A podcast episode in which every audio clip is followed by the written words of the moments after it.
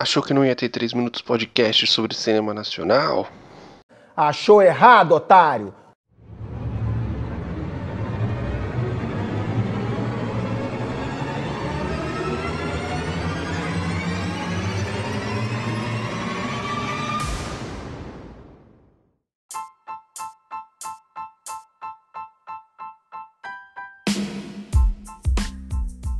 Olá, pessoas.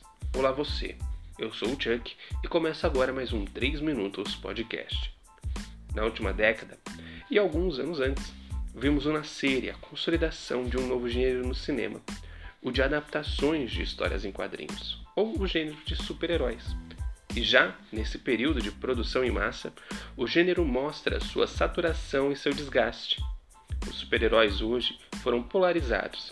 De um lado, filmes pasteurizados que repetem uma mesma fórmula até agora, e do outro, filmes com distúrbio de personalidades que não sabem o tom que têm. Assim, para fugir do óbvio que todo mundo fala, vou unir o útil ao agradável. Vou falar de um filme brasileiro e que de quebra é uma adaptação de história em quadrinho, mas que seu herói não tem nada de super. Então vamos lá falar sobre O Doutrinador, pois além de já querer ter explodido Brasília, eu só acredito no que pode ser dito em 3 minutos.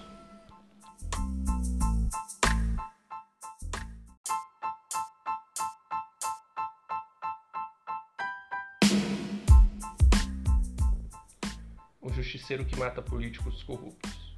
Doutrinador é uma HQ criada por Luciano Cunha, que num primeiro momento parece com Frank Castle, mas ele é original e tem o seu próprio charme, que conquistou o público ao ser disponibilizada gratuitamente na internet.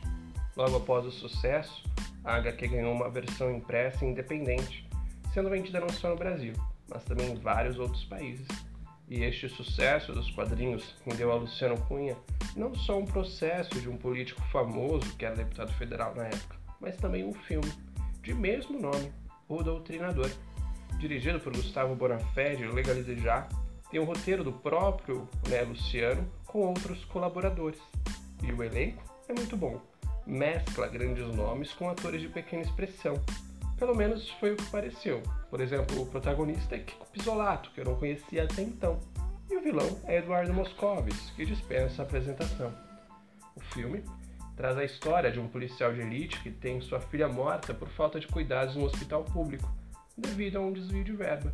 Buscando vingança, ele passa a perseguir e matar os políticos né, envolvidos no desvio de verba e toda a sua quadrilha, e qualquer outro corrupto que passar em sua frente. Com um design arrojado e uma arte visualmente bem feita, o Doutrinador é de encher os olhos, o que deixa as sequências de ação, drama e suspense do filme ainda mais atraente. O roteiro é bem raso, apesar de, de, aprofundar um pouco o personagem principal. E mesmo assim, sinto falta de um posicionamento político do filme e do personagem. Ele é contra a corrupção? Ok, legal. Tenta matar todo mundo? Ok, legal. Mas o que ele propõe? O que ele traz? Qual a moral? Né? Porque o discurso do nosso herói pode sem problema se assemelhar ao discurso da piada que é o Bolsonaro. Contudo, o Doutrinador não é piada, e sim um filme sério e direto ao ponto, sóbrio, que nos promete um filme de ação e nos entrega um ótimo exemplar do gênero. Acredito que o único problema de O Doutrinador foi o final, né, onde eles dizem que o personagem volta como série no segundo semestre de 2019. Dá a impressão de que a resolução do filme, o desfecho é anulada, porque a história vai continuar. Mas eu acredito que não seja isso, já que o filme tem um diretor e a série terá outro. Então acredito que a série narra, narrará a mesma história, só que de uma outra perspectiva.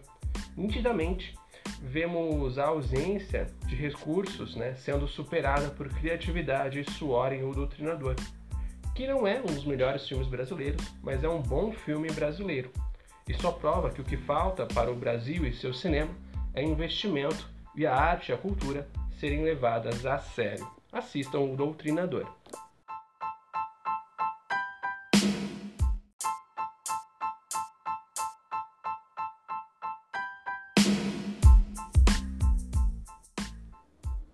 Bom, isso é tudo, pessoal. Espero que vocês me perdoem pela abertura tosca né, envolvendo o choque de cultura.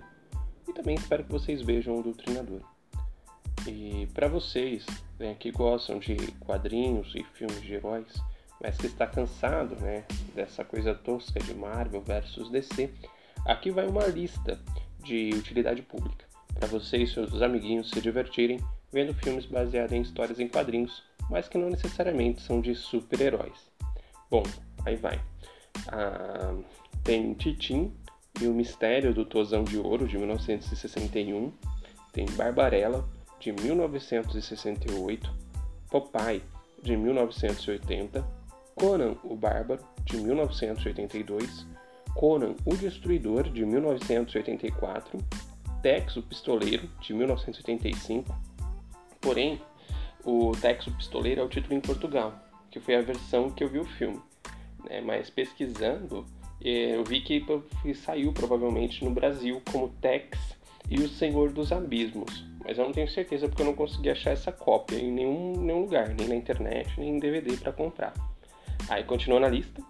Tem Dick Trace, de 1990, O Sombra, de 1994, Time Cop, de 1994, Tank Girl, de 1995, Do Inferno, de 2001, Estrada para a Perdição, de 2002, Old Boy, de 2003, Marcas da Violência, de 2005, Sin City, também de 2005, Cowboys e Aliens, de 2011, O Expresso do Amanhã, de 2013, Alvo Duplo, também de 2013, No Limite do Amanhã, de 2014, Sin City, A Dama Fatal, de também de 2014, Atômica, de 2017 e A Morte de Stalin, de também de 2017. Né, espero que vocês assistam esse filme e comentem também o que vocês acham. Acho, acho que nem todos são bons, mas todos são muito divertidos.